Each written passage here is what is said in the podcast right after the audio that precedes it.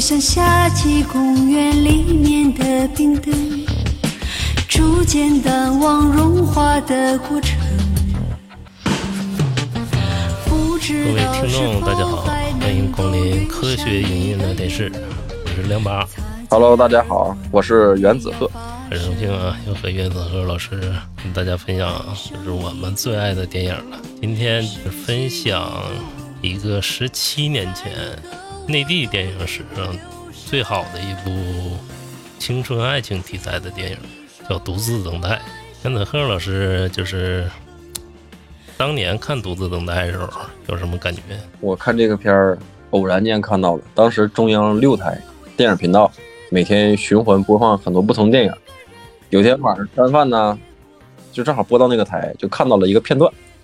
当时那个片段应该是从《独自等待》的中间段开始播，然后看到最后。他那个他那一年几年播了忘了，那一年播了能有重播了能有七八次，你知道吗？这片儿，但是确实每次播都很多人看。对，非常经典，都市爱情喜剧嘛，当时这么定位的。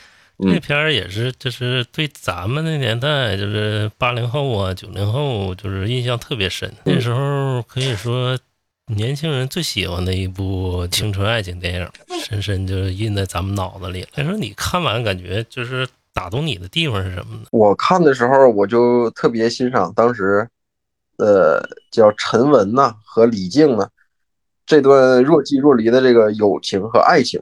我觉得这个感觉他拿捏的特别好，这两个人的角色给我印象非常深啊。再看的时候呢，就是关注他的音乐，因为当时就是八零后、九零后时候赶上摇滚乐嘛，嗯，他这个影片里的摇滚乐元素非常多，然后也算我是一个摇滚乐的启蒙，就从这开始启蒙。那个时候就是很少看着这种片儿，当时就是现在也是中国大陆这个青春爱情电影都非常苦情，你知道吗？都是悲剧。对。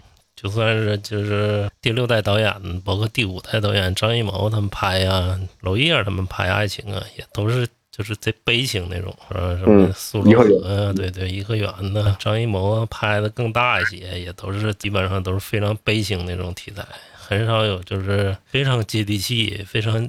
受年轻人喜欢那种题材，比如说电影里有那个好听的音乐啊，贴近年轻人，比如说摇滚呐这些音乐，然后还有那个，然后还有就是京味儿的这种接地气的这种京味儿的台词儿啊，然后那个还有就是时尚的这种文化呀，比如说他们的身份都是什么，比如说夏雨就是一是古董店的一个相当于半个老板嘛，是不是？也都是当时年轻人追求的那种感觉，就是能自己开个店儿啊。然后还能写写小说啊，然后包括李冰冰演的那个刘荣是一个演员嘛，也是当时年轻人特别向往的几个职业。还有高旗就是摇滚乐队玩摇滚的，然后还有那里面那个吴超演的赵小三儿啊，都是在剧组混的，都是都是年轻人就是非常喜欢的职业，就是看着非常接地气，非常青春，就感觉很小资，贴近生活。对对对，贴近生活。呃，当时。五十前当时拍的时候看过他一场直播，就大概是在这个片子，呃，上映十多年之后吧。然后很多呼声都说能不能拍《独自等待二》，然后他就说不会拍了。然后说为什么呢？说当时这个这个片子呢拍的时候就从写剧本到最终的上映，他花费了好几年的时间啊。从他说是从二十四岁吧到二十九岁。这期间就做了这一件事儿，他说现在呢就没有那个时间和精力，然后感觉上也不是在那个时候了，他要创造其他的题材，比如说他说下一部片子应该是在科幻片上去做文章，呃，可能是在前年的一个一场直播中说吧，可能到现在两三年过去了，然后在筹备当中，当时在谈投资，说就不会再拍二了，因为这个一。他已经到达了一个高峰之后，这个二确实是很难超越。嗯，我怎么就是怎么能说印在咱们那一代，比如说八零后、九零后人心里呢？其实那个时候非常贴近那时代年轻人的，就是一种就是元素都在。可能现在人就是现在小孩看《独自等待》，估计就没当年咱们那时候兴奋了。因为现在小孩可能对爱情观念也不像，就是跟那时候的态度也不一样。整个的说，现在说你当作家也好啊，或者说是就像李冰冰当演员也好了，也不是他们就是那时候的追求了。但是在八零后九零后那时候是。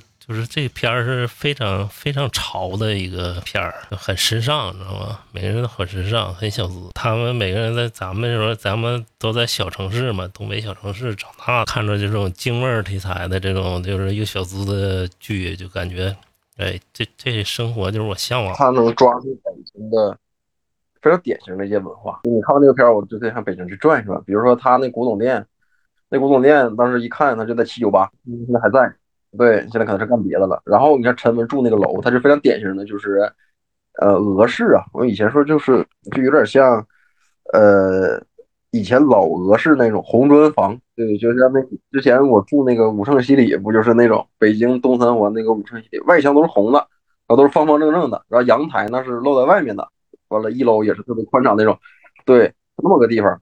然后你会发现陈文家住的都是那种那种，然后包对其他人像高高高亚麟当时他那个家里布置成也是那样的，就是老北京那种独特的楼，有一点旧，然后呢楼层还不高，然后呢生活气息非常浓，就这这些建筑群他抓的也非常到位。而且就是零几年，就是呃中国的文化中心刚刚从南方，就是比如说深圳的广州那边转移到就是转移到北京这边来了。所以说那时候京派文化就比较受欢迎，就是整个文化中心都是围绕着北京来，因为以前都在南方嘛。早年间，包括那些流行歌手啊，都是起家都在南方，什么林依轮呐，包括那英啊，那时候混都在广州混嘛。后来就是整个文化就全在南方，那时候北京人也也去南方发财。就是整个两千年之后，就整个文化战略转移都。都到北京这一带，就是说那那时候就是北京的文化是，就是全中国文化就是基本上是最潮的一个地方，就是好多好音乐也在那儿发生，好多好电影也在那儿发生，基本上就占据于一个年轻人的主流了，是不是？这个看《独自等待》的时候，当年你是打动你的是什么呢？就比如说，就是他的摄影啊，或者说是就是导演呢，还是演员的表演？你认为哪块比较出彩？最早看的时候，其实还没学，就是电影这些东西。那时候看，就是觉得你小的时候很小，小学的时候看，觉得就是真事儿。你看你小时候看电影，觉得这是真事儿是吧？我就觉得，啊，这个就是还好。我说你大一点的看，这，我认为那就是北京人的生活，对吧？或者说北京青年人的生活。那我以后我我我要我要去那儿读书，我要去那儿干嘛？工作，当时这么想。嗯，对对。但是确实确实确实拍的很真实，是吧？确实对，拍的很真实。你后来发现你学了这些东西之后，啊，表演很好。你会发现在这里边很多的这个演员非常出色。比如说，呃，那个时候高亚麟可能还没演《家有儿女》，因为很多人都不知道。那时候演了，但我就发现演了吗？对，演了。那我看，那我是《家有儿女》的读等待之后，嗯，对我看那个高亚麟，我是觉得这个角色很好，就他演一个那个老板啊，演老板买车呀什么的，然后去去去他们去。呃，郊外去烧烤。你说这，我想想，他这个人物设置挺挺有意思，就是他抓演员抓很准。夏雨他这身边这几个朋友，就是各式各样的都有，就是包夏夏雨是一个就是有点青涩年轻人，然后你身边的这个朋友还有一个，比如说高亚麟这样的比较成功的有有点钱的人，是不是？咱们身边多多少少也有这种朋友嘛，就是有有点钱的朋友，然后说那有点正事儿的朋友。然后还有这种高启这种搞文艺的朋友，是不是？然后还有那个就是赵小三儿这种，对赵小三儿这种就是那个大混子的这种朋友。嗯。然后那个涂松岩演那个叫孙子那个那种。孙子对打篮球的孙子，卖卖卖盗版碟。对对对，有这种就是贼反面儿、贼贫的那种朋友。就是他这人物设置就是设置的非常好，就每个元素都达到了。然后还有那个。比如说你身边也有这种，就是李静，就是宫未碧，嗯，演的这种，就是这种女孩儿，然后也有李冰冰那种，就是年轻时候特别向往，就是娇的这种女孩儿。她这个整个人物设置都是非常贴合年轻人。他他这个武武武世贤，他应该是从真实生活当中出发，因为他是在北京电影学院读的书，后来去美国，去美国纽约读电影，他就是相当于在国内，在中国读两年，在美国读两年。然后他跟龚维碧是怎么认识的呢？他说是当时有一个生日会，朋友的生日会，嗯，然后呢，他俩就是就是见面，然后慢慢的就就这么熟了，就认识了。然后呃，后来就是出演了这个《独自等待》，嗯嗯嗯，就是这样，生日会偶然认识的。但是，一开始呢，宫未碧对五十弦并不感兴趣啊，并不感兴趣。嗯，就是后来两个人慢慢的交往当中，有了这个感觉，然后出演了电影，这样一拍即合。啊，宫未碧其实他他演那个京味儿有点，当时有点别扭，因为他是福建人，他不太会说当时的北京话，所以说听他的北京话当时觉得怪怪的。但是其他的演员都是北京，比如说高亚麟啊，我感觉他演的一点也不违和啊，演演技很好。演技不违和，就台词上可能当时有点问题，现在听起来肯定有点问题。那李冰冰东北人，他演的也不大违和。东北学北京话还好，这个福建学北京话，嗯，就稍稍吃吃力一点，有些儿化音掌握不准。但是他整个表演是非常自然、非常到位的，而且给他那个人设就是就是精致，然后而且呢还还透着点一点这个美精，就这种感觉。他学设计嘛。但是他跟朋友之间呢又特别玩得开，他对外他又特别的拘谨，就这么一种人，就喜欢在小圈子内玩的这么一个女孩，这个点设计的很好，就是应该说是每一个呃年轻人生活的呃圈层里都有这么一个人啊，对对，那他抓住。还有这个武世贤，嗯，也是一个挺神的一个人，他本身中美中美混血，他是是不是？对对，他是后来在华盛顿读的电影吧，还是？反正在美国读电影，后来又回，又在北京学院又读了，是不是？又读的电影，读的导演系，然后才出来拍电影。那时候他是已经就是拍《车四十四》那个，就是很经典的一个短片了。就是那时候已经在威尼斯电影节上得了短片评委会大奖，就是相当于就是非常高的了。他自己也说，说是自己第一部就。得威尼斯了，说以后会不会这就是巅峰了？武之贤，他其实我个人感觉啊，就是他带来的是一个在独自里等待里带来是美式的那种，就是角色设置啊，包括幽默元素啊，还有那个剪辑风格啊，就是带到内地电影了，美式的那种青春喜剧的色彩非常重，有这感觉，剪辑上能看出来，你拍片。一开篇，他以前那个，你看以前那些就零五零六年的时候电影，他都是上来，要不是就是字幕黑白的亮完，然后开始演正片要么呢就是我前面放几个风景大远景，我再放几个字幕进正片他这个不是，他这个其实从一开始进来的时候，剧情已经就开始了，就是孙子和陈文，就夏雨演那个角色啊，俩人在酒吧一个极特写，边抽烟边喝酒，边去谈论酒吧里发生的事儿。然后剧情接就开始了，它这个就是非常直接，就美式里的一些剧情都是这样的。你看美剧，它有这个这样的特点，就是在正式进入那种大片子字幕以前，他就先演一段先导片儿，就叫开门见山式的这么一种引入，而不像呃其他的一些风格，其他风格就是我先把字幕先练完，然后慢慢悠悠我再进。它是美式都是非常直接、非常直给的一种模式。对，美式都非常直给。你看那个。包括咱们小时候看那个《美国派》呀，你知道吧？他们青春喜剧都是非常直接，而且性元素非常直的那种。当然这片儿就是性元素就是很少，有时候剪辑快，剧情发展也快，年轻也是一群狐朋狗友，有时候几个漂亮女孩那种设置。就都带进这个电影里。怎么说呢？就是美式的东西啊，在中国其实挺受用的。就是美式元素基本上在中国，就是你如果用到电影里，就基本上没有失败的，就很受用。当年，因为当年也没这么拍的，就武志贤这么拍，其实挺成功的。但是他就是搞得挺成功。包括后来《疯狂的石头》，就是比如说偏英式那种。这些黑色幽默喜剧，当时当时也获得成功了。像因因为中国的电影，它的启蒙，呃，就是就是根据时代背景来，比如那个时候什么早些年的夏衍呐、蔡楚生啊，就非常早的这些导演，他都是就是搞那种大场面、大制作、风景如画，就中东方美啊，这个一直延续到第六代导演。就是娄烨他们、王小帅他们，就是一直延续到这儿。然后呢，从第六代往后之后，为什么不分代际了呢？因为风格太多元，那就出现了像青年这一代的，就当时说吴世贤他们这一批啊。然后我说，就是宁浩这种，这种风格。而且当年就是呃，中国票房刚刚开始见起色，那时候谁带的？都说是张艺谋英雄，是就开启那时代嘛。就你咱们以前不都是在电影院？记不记得小时候都是电影院发票，给咱发个联票啊，一放放一天，然后。然后到英雄之前，其实就是电影院就已经恢复那种往日的迹象了。他们都说张艺谋，但其实我觉得对中国电影票房，就是直到发展到现在，最大的转折点是冯小刚，你知道吗？啊，贺岁片。对，冯小刚才是真正就是把中国观众重新带进电影院的人。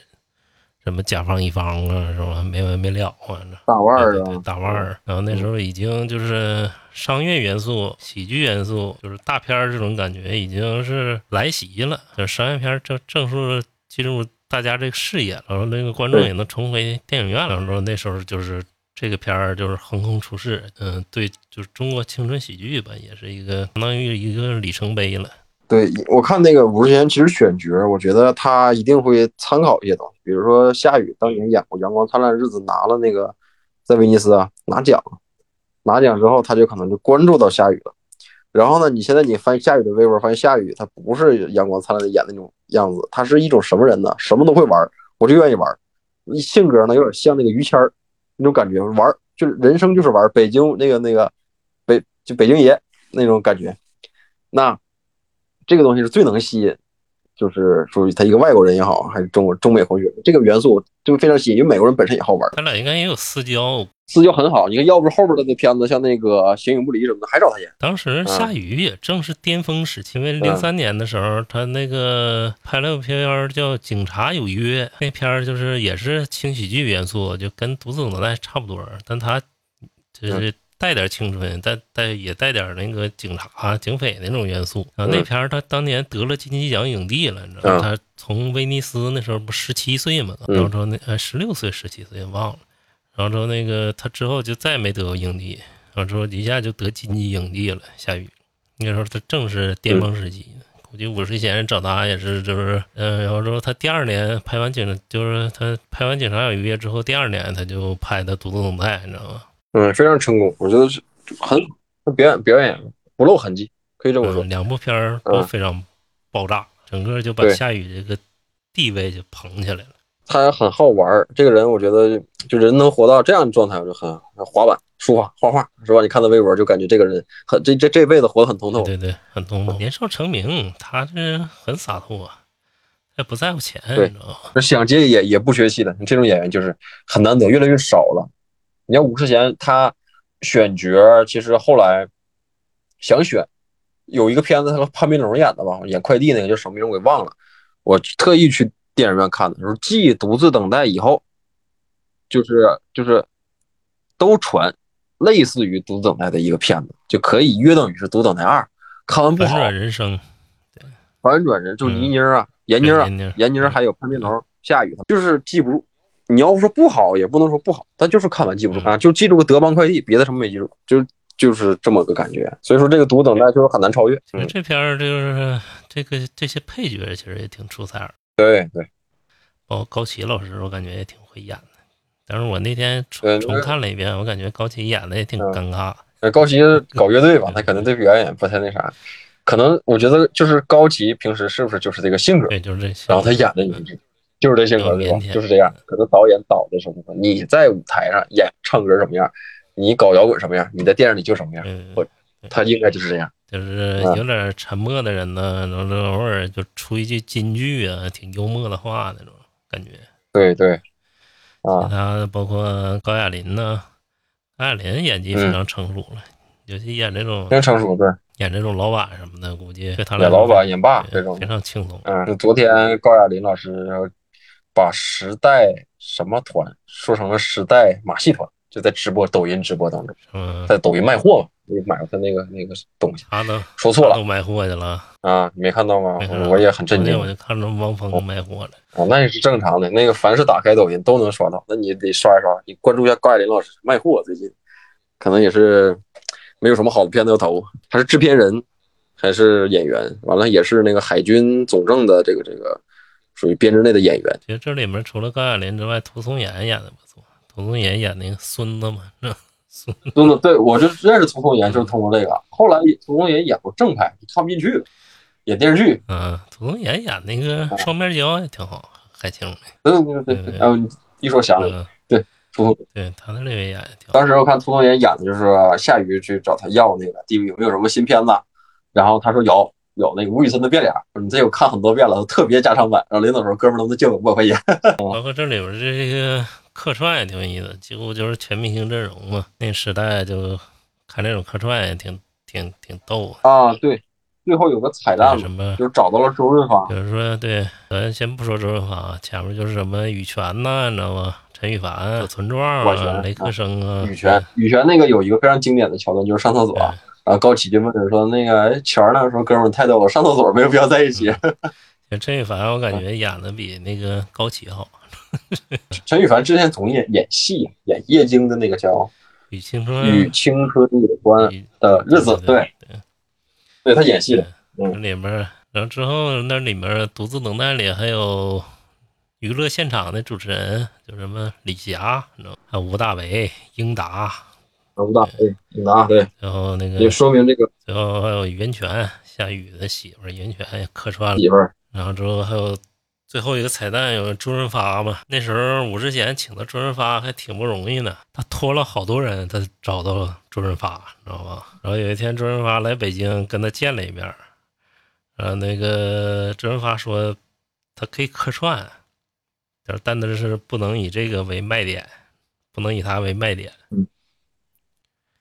就他拖了好多人物之间，又拖那个，就是当时那个《卧虎藏龙》那个制片人，然后说那个找了好多人才找周润发，周润发也同意了。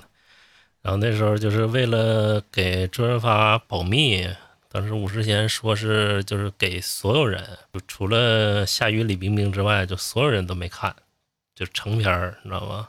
最后周润发这事儿他就谁也没告诉，然后一直等到上映，他才。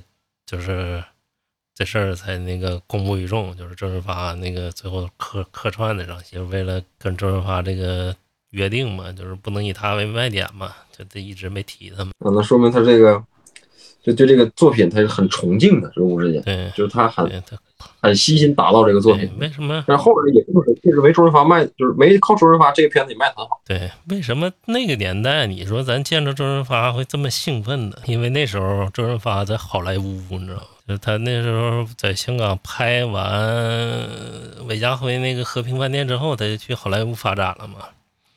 他就一直没在华语的圈里拍过电影了。所以说咱那时候看着周润发特别兴奋，看看发哥一出来，我操！全场都炸了，你知道吗？但是那个，但是现在你要再看周润发客串，你就 提不起那兴致来，你知道是不是？啊，反正我看了那那个是演的很好。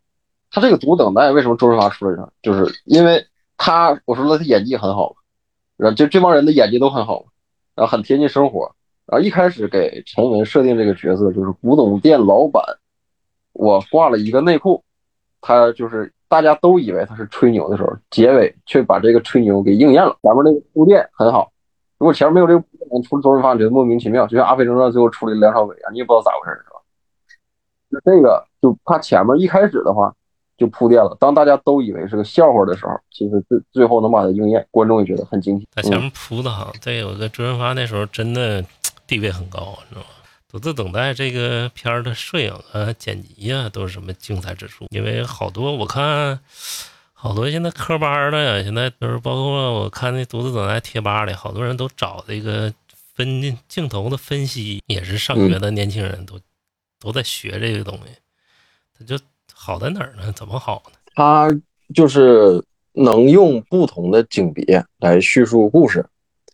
比如说一开始我们刚才讲的，为什么要用极特写去引入故事？那如果是快节奏的影片呢，或者喜剧呢，最最主要的是你让观众能看下去。那能让观众看下去呢，就必须给留下神秘。那极特写这种就是能给人留下神秘。如果说你露脸的话，人的关注点他可能都在脸上，或者是语言上。但是你这种呢，既有语言又能不露脸，然后直接引入，那你能激发观众看下去。这是一个，然后他这个电影中非常讲究镜头调度，那你比如说陈文有这个几场戏呢，就是从他家里出来，然后一般都是被他楼下的那些大爷大妈吵醒嘛。吵醒完之后，他的下一个动作应该就是在楼下取完自行车出来。那你看他有有有这么几场出场都是非常经典的，就是呃从家中出来，下一个镜头他不接陈文，直接在路上骑车一个中景或者一个近景，他不这么拍，他拍什么呢？我要拍北京的市景，就是市区的景象。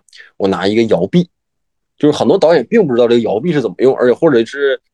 一般大制作才会用到摇臂，大型晚会啊，或者说像英雄啊那种大片子，卧虎藏龙用这种，但是很少见在都市情景喜剧里用摇臂。那他这个摇臂用的就非常好。我从家中出来，然后骑上自行车，我在这个车水马龙这个景象当中，不仅能看到我，还能看到景色。然后这个摇臂一落，落的时候正好就落在那个七九八当时那个门口，就它是一气呵成来的，就感觉我升一个镜头，降一个镜头。它中间的是看不出剪辑痕迹的，实际上是剪辑过的啊，这是一个。还有一个呢，就是说有一场戏是非常经典，就是那场鬼戏、恐怖戏，就是呃夏雨和宫贝碧在门口门口看小说，宫贝碧看小说就自己就带入到那个图书馆那个景象里面去了。那你看它这里边打光是非常讲究的。首先恐怖戏它不太讲究固定镜头，一般都是讲究运动镜头、手持的来去做。那那里边手持镜头非常多，然后灯光打的是非常经典，灯光打就是冷光。它那个冷冷光是照呃日光，就是打的难度非常之高。如果说你单独开一个蓝色的光，我挂一个蓝纸，它是达不到鬼片那种效果的。它这个非常考验灯光。首先是呢，我这个灯光打起来之后，可能是白炽灯，然后呢，我放一块蓝纸，但同时呢，你还要需要拿不同的一些叫就遮光板吧，不不不同的反射。你这个蓝光呢，不仅要就是你不能把人的这个脸给打蓝。但是这个环境你看起来又是蓝了、阴森的，这是比较考验的啊。然后呢，这个恐怖片这个摄影呢，还需要抓住这个人的一个心理，就是说，当你觉得这个危险没有的时候，危险出现了才能吓到人。那他那个影片当中也做到了，就是呃，当时龚卫碧在图书馆就问嘛，问那个保安说几点了，然后那个保安就是马上就变成鬼了。就当你觉得那个保安是很安全的时候，就发现那个保安是鬼要抓人。啊，他这些摄影是非常经典的，就是说你可以看到他是很有功力的，而且他是研究过的。你提恐怖片那段，我当时想，那段确实当年看着也挺吓人，你知道吗？对啊，他没告诉你是恐怖片，他是先先直接给你放出来，最后揭秘是个是个想象的。他那手法用的也挺好，我感觉他对拍恐怖片也能拍的挺好。现在现在恐怖片好没有没有太多人看了，就是不像那时候叫林正英啊。那个时候那么火，嗯，那现在就是要拍的话，我觉得他也能出彩。而且还有一段就是那个就是夏雨和李冰冰就是接吻那场戏，就是在啊在夏雨他家嘛，然后突然之间镜头往上一挪，就是挪到那个墙纸上了。夏雨家的墙纸上不都是花吗？那花就动了，对，花一下就动了。当时感觉挺生动的那几个摄影。还有那个小角色什么，而且这片儿就是五十贤，五十贤剪辑的挺挺挺好，剪辑对剪辑特别快，剪的比不冗杂，对剪的比某些动作片都好。整个每镜头，他别看他用的碎，你知道吗？但是剪的非常流畅，可能可能跟他拍广告有关系，他老拍广告。美式的就是咱们中国的所谓这个这个文艺片这种拍摄模式啊，是因为咱们文化的原因，就是我我我需要长镜头。或者是需要远大远景这种来表现环境，但是像英美的这种剧和样，电，你没发现美剧和美国电影其实区别并不大，他们是一套手法来的，对吧？你看他，你看你你去看美国，你去看美国队长也好，你去看纸牌屋也好，他发现都是那个东西，就是在美式的这个电影文化里呢，哈，他就是快，认为电影就是速食文化，就是快来快走的这么一个东西，再跟上他们的性格有关。就是那个西方人比较直接，那东方的这些电影呢，是根据我们东方的美学，像韩日的电影啊，包括以前说和日本那个黑泽明，然后那个像日本的小金呐，韩国的早些年的一些作品，中国像张艺谋他们，都是那些我先慢慢悠悠把你推进，先表现环境的苦难，环境的恢宏啊，我把这些先表现出来，慢慢的再去叙事，然后在镜头当中找语言。是这样，亚洲人老爱拍大的，对大景别，先给你交代。他虽然不是大叙事，但他也是大景别，你知道吗？给你来一堆。嗯，对，就是就是五十年，他在这点上应该是承接了美国式的剪辑方式，应该是你到美国好莱坞也好，到美国其他城市，他做电影做美剧都是这样一套模式，就是快，而且你会发现很多的美剧它没有二三十集那种美剧，大多数都都是八集十集就最多了。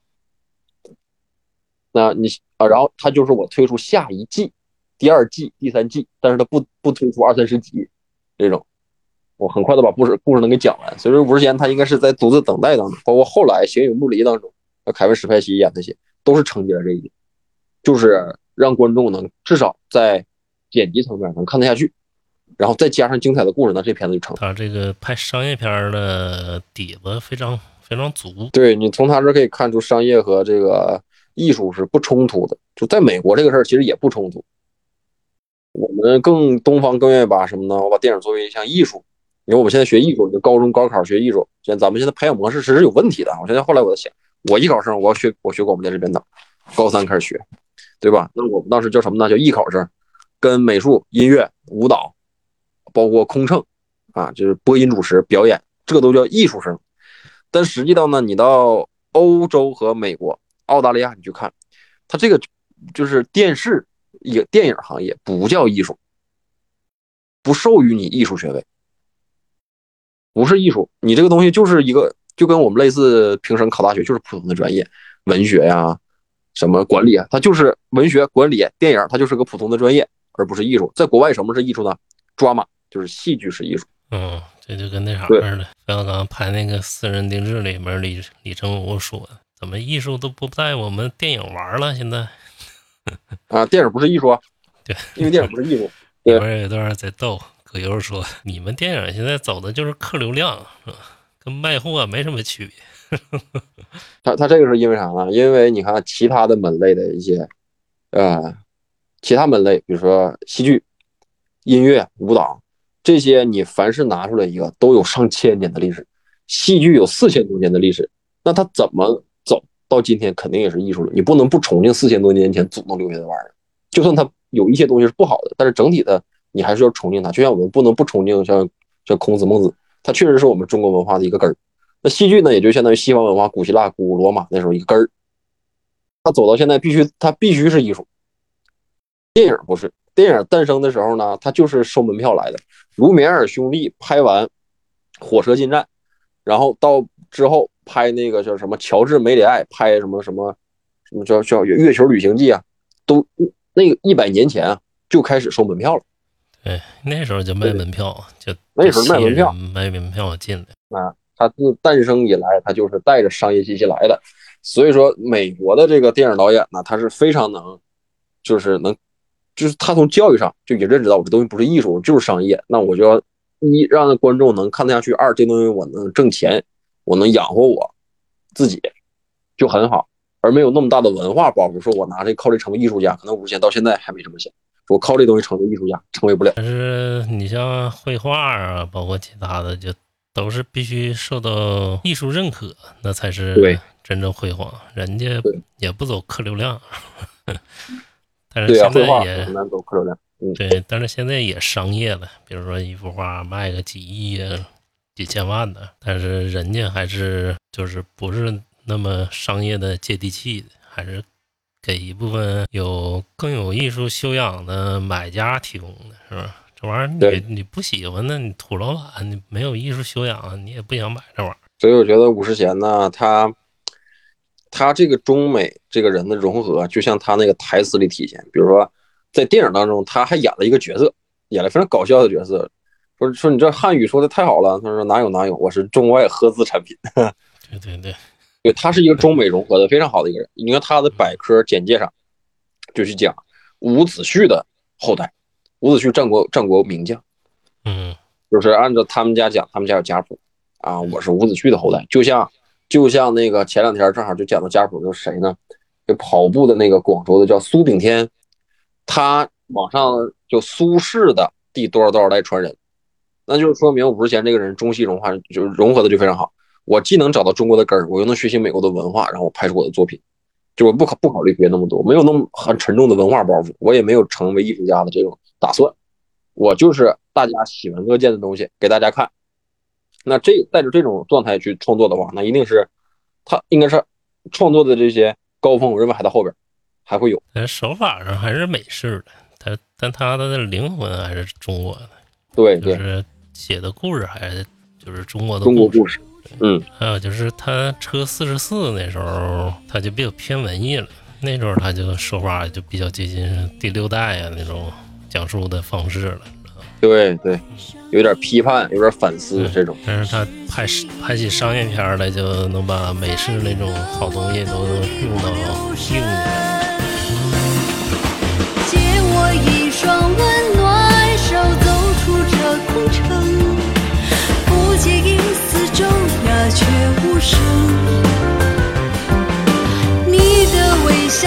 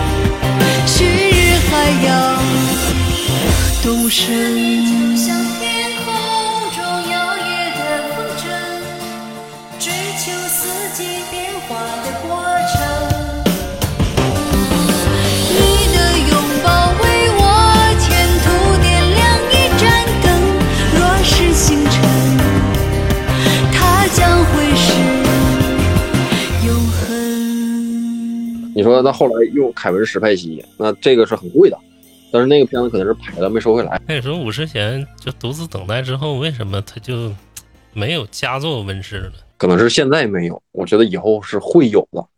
的原因有很多，首先是你如果五我独自等待那个片子，如果按还是按这个版本放到现在上，你这片到现在都上不来，因为里边有些台词抽烟，你首先就没有，不能有。你看独自等待一个影片里，我认为啊，它至少得消掉。这几条烟，万宝路，真的每个人都抽，嗯，对吧？你这个烟你得一个一个人就得消掉几盒，那你放到现在你没有烟，你你有烟的镜头是不可以有的，对对对，嗯啊，那那我这个片子的这个质量就大打折扣，嗯，然后呢，就现在拍估计也不能拍抽烟镜头了，啊，这这没有抽烟镜头，这片子没有没有灵魂了，相当于，嗯。啊，你就几个像这几个角色塑造在一起，放在一起不抽烟怎么可能呢？是吧？一定会人一定会抽烟的，嗯，啊，这是一个，再有一个就是他的这个里边很多的语言呐，就涉及到我们现在讲的就是啊黄赌毒，也不是黄赌毒吧，就是色情，然后脏话这些东西是不能有的，某些程度从语言上，从行为上，那就限制了他的发展，嗯，所以说他也这这个这个这是个问题，他也考虑怎么办，然后呃之后这几个作品我记不住。我都看了，就我很喜欢他，我都看了。我还特意我是有时间看他直播，然后发现他是一个心态特别好的人。我觉得日后他会出非常好的片子。比如说，当年轻人有人去问他说：“我现在也是一名新兴的一个准导演，就是我还没有作品，我大学刚毕业。然后呢，我想就是也想拍出像您那样的独等待作品，我该怎么做？”然后他就把他的一个观点分享，就讲我是，就比如说二十四岁到二十九岁这个年龄段，我。好几年才筹备出一部作品，当作品拍完之后，我还不知道往哪去送，就是我钱也花了，演员我也拍了，剪我也剪完了，这片怎么办呢？我说一年可能也就大型的电影也就一两个，也没互联网也不是那么发达。他说你们现在是非常好的时候，只要你有作品，世界上中国有这么多的电影节，你可以随便去投，你们是最好的一个时机。当然这话他是说在疫情之前，二零年的一九年那个时候，我去看的这场直播，看的人不多，他最近不直播了。以前那个直播有回放，总去看。你在微博上现在还能还能找到吧？他以前的，我认为他会有，就是还没达到状态，或者是换一个思路。当这个，因为他宫杯碧现在发展的很好嘛，他宫杯碧这种演员，他不是靠吃年龄去走的，他会走的一个，就是类似于谁呢？就是刘刘就那个那个惠英红那种路线，我感觉啊，类似于这种，就是不吃年龄的这种角色。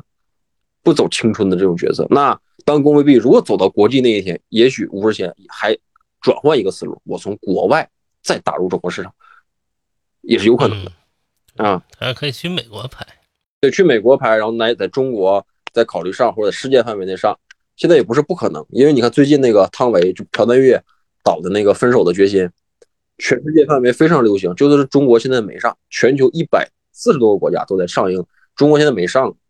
没上，但是这股浪潮在中国还是掀起。你打开各大电影号，全是在说这个。那五十贤能不能做到朴赞月？那咱现在不知道，但是他是有这个能力，也有这个水平，从国外往中国做也是可以。他为什么独自等待之后他就没有拍太好的片儿呢？他后来讲了一个原因，就是当年独自等待，你知道在大陆的票房有多少钱吗？多少钱？咱们认为那时候挺白做啊。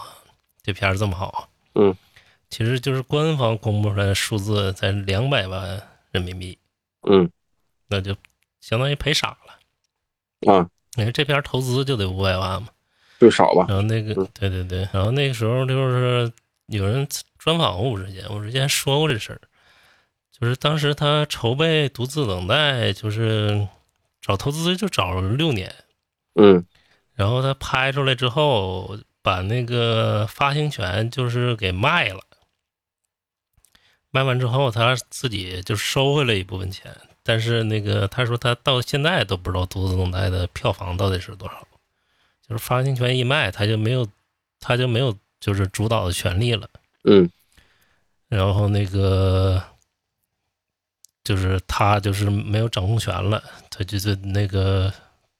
后面发发行方怎么弄，他就怎么弄了。他现在都不知道《独自等待》票房多少。他说他那时候根本就不懂这些。嗯，估计也卖给电影频道之后播了七八次嘛，你知道吗？嗯，就播放频率最高了嘛，才把这部电影打起来。其实当时发行方他看他说的比较婉转，但我认为是发行方应该是密了一部分钱了，你知道吧？嗯。因为他这这片后续带来的收益应该是不止这些的。对。然后他后来拍那个《形影不离》的时候，呃，找到凯文·史派西，凯文·史派西对这个片儿也非常感兴趣，然后吴彦祖也加盟了，然后他自己对这个剧本也非常满意。嗯。然后那个后来找的资方是国外的，就是国外的资方对他要求就是十分严格。据他说，就是他一直在。陪就是资方就是玩儿，你知道吗？嗯，怎么搞定资方，然后以至于这部电影就是就是非常耽误。他说当时就是资方，包括发行方把档期也给选错了。他当时和《复仇者联盟》一块儿上映的，嗯，想想那年就《星影龙天》上映，你想想这片票房能有多少？星影。然后，而且他打旗号，就是我之前说非常生气的是打旗号，就是既独自等待之后，又一部什么那个成喜剧啊，你知道吗？嗯，也也又打这旗号，然后当时我之前非常生气，就跟发行方和资方大吵了一顿，说你你这个定位就找的不对，然后说那个大家都以为是跟独自等待一样的，就进影院看了，结果看完就根本不是这么回事儿，你知道吗？说他那个上映完那几天就。被那个观众给骂的，都不行了。嗯，说他们第一步就走错了，定位发行定位都定位错了。他说我怎么后来怎么收场也没法收场。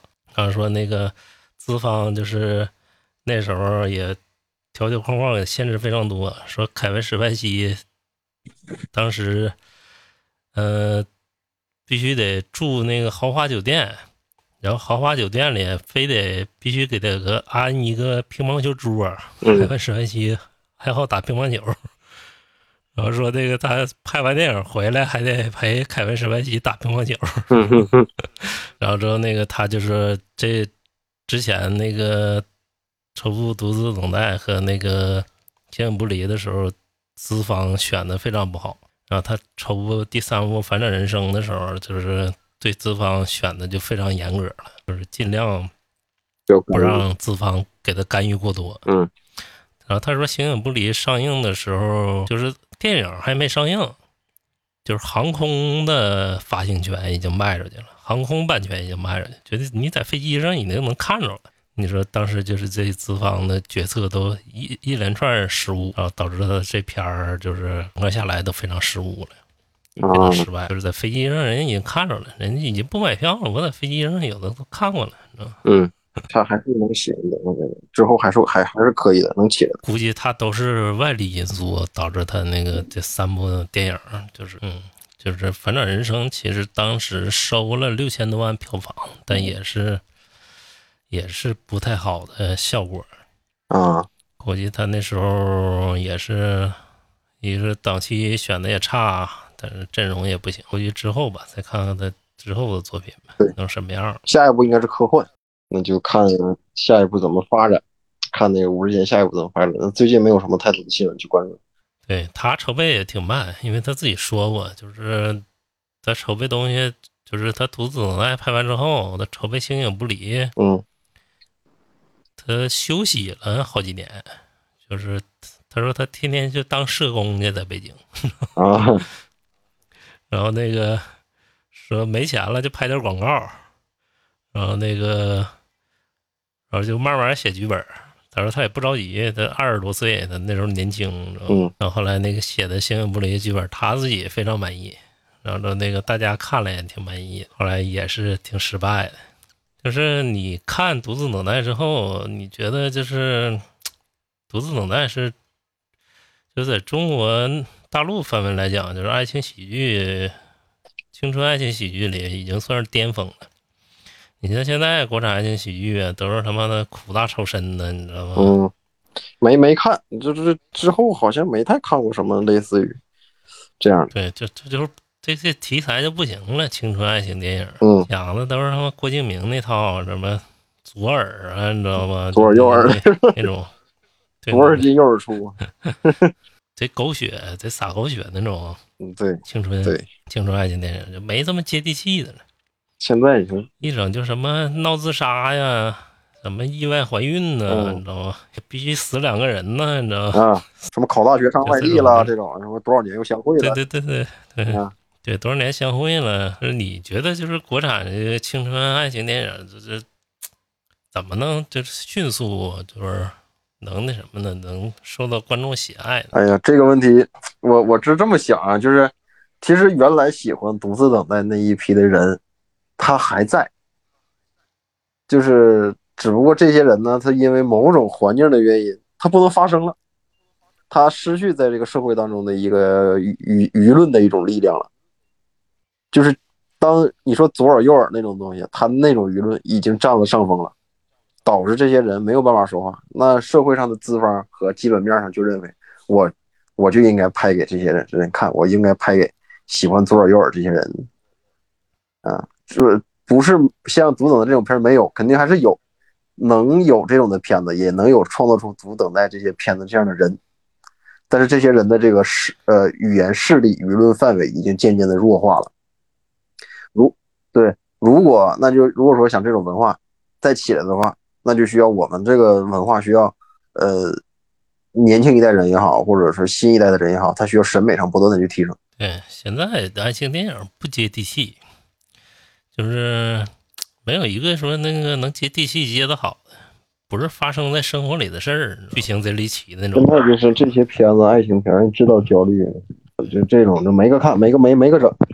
就是能接受独等待这样的人，其实还是有很多，啊，只不过是这些人分散到各地去了，就是成不了一股潮流了。就是资本肯定是追着年轻人喜欢的来去创来去投，而不会去追着怀旧的东西去投。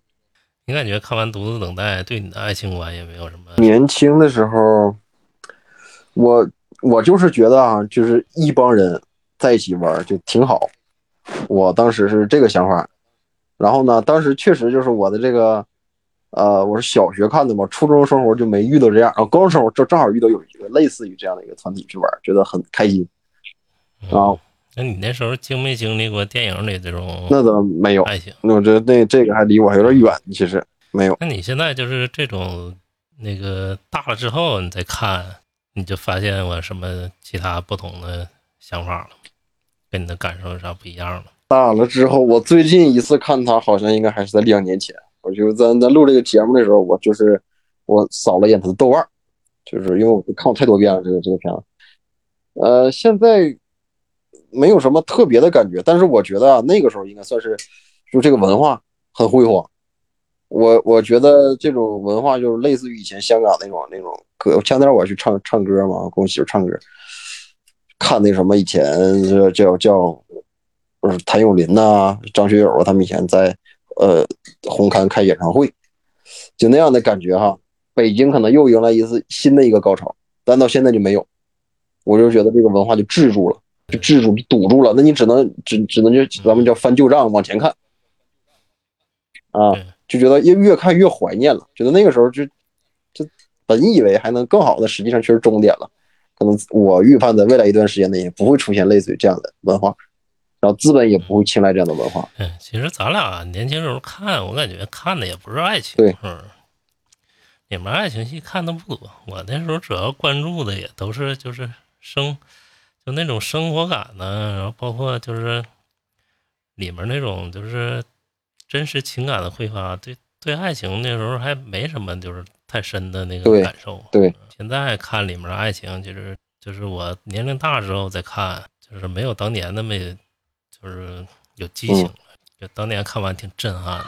现在一看，你可能就是觉得跟当年不太一样，有可能是心智比较成熟之后再看，就是，嗯，没有青春年少那时候那个冲劲儿。现在每天生活很焦虑的，就是你没容不出那些时间，就考虑说朋友在一起、爱情在一起，就你考虑不了那些。你现在的生活跟以前不一样，以前上学就没有没有压力的。我觉得看这个很好，说很很那个，就是对生活来讲调剂一下，思考思考。现在就是你没有这个时间，你有时间我干嘛？我休息完睡觉，上班挣钱。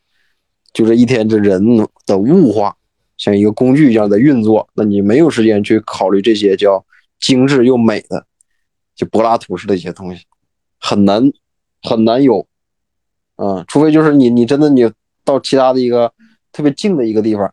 然后你没有金钱上的困扰，你也不焦虑的时候，那你再反过来，你再重温你这些年看过的影片，那你就会重新的一些感受，你可能会离导演更近，编剧离他更近。对，因为年轻时候义无反顾，有些东西想的不多，也不会嫌愁，你知道吗？只想就是为自己情感活着，不会那时候不被生活束缚。现在就被生活束缚之后，你就。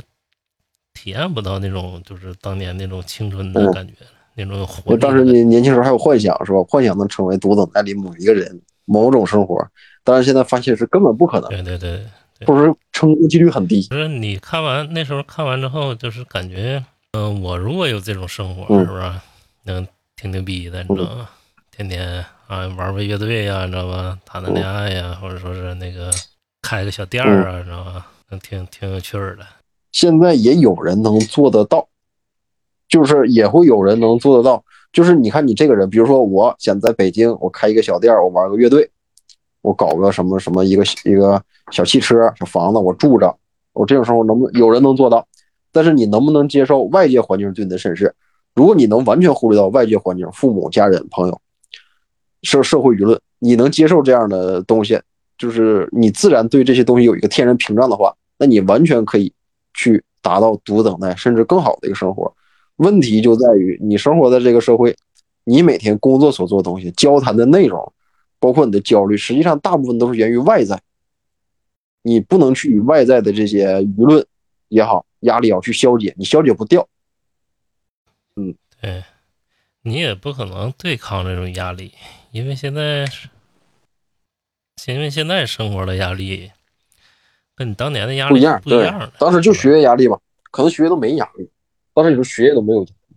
那现在的这个这个年轻人，他的学业压力要比咱大多了。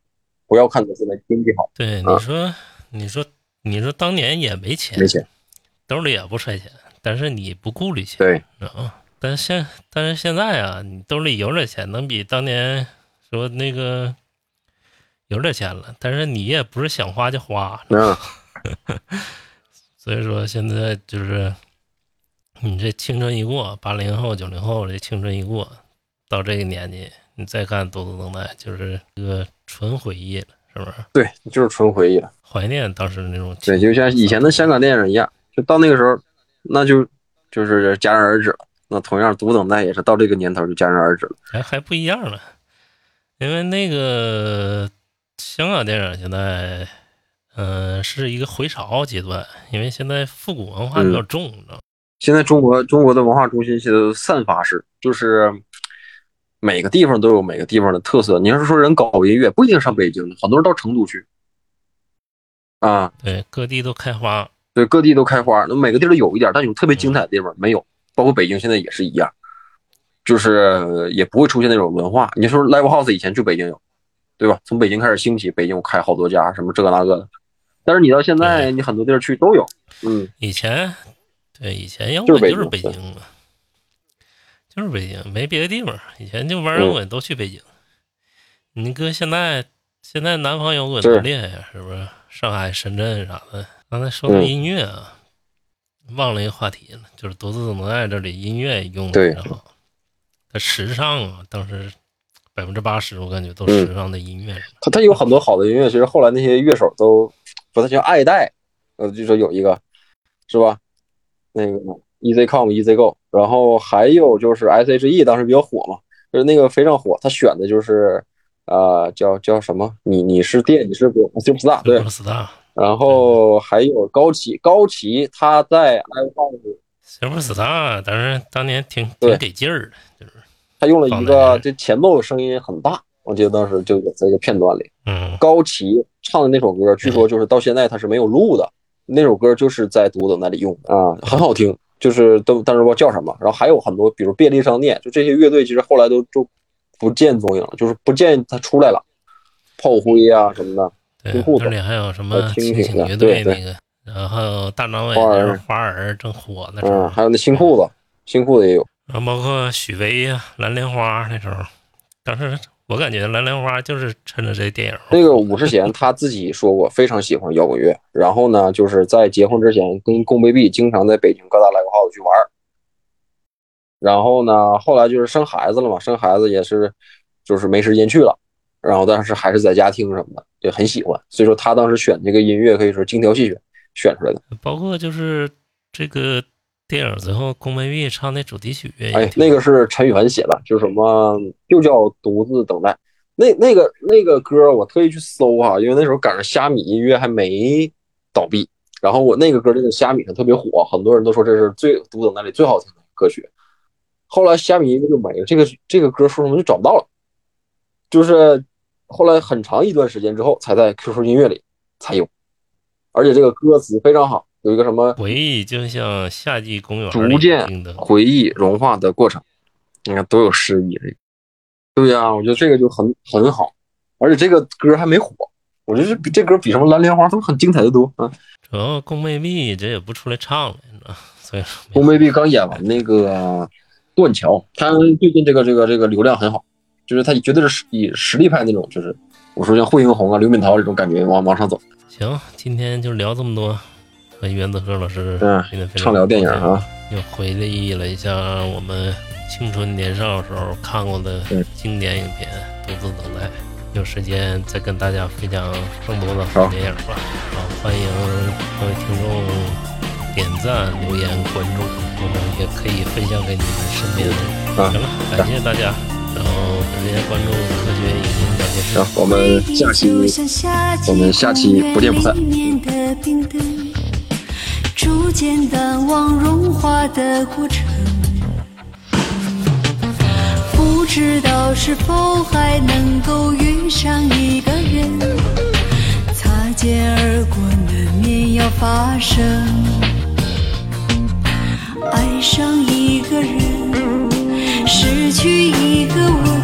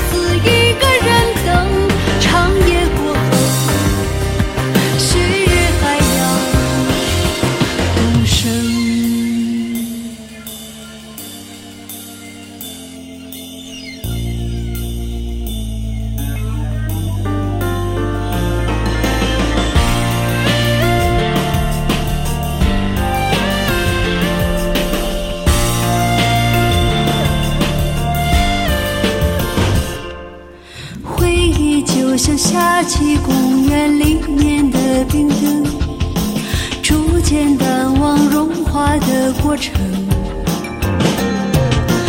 不知道是否还能够遇上一个人，擦肩而过难免要发生。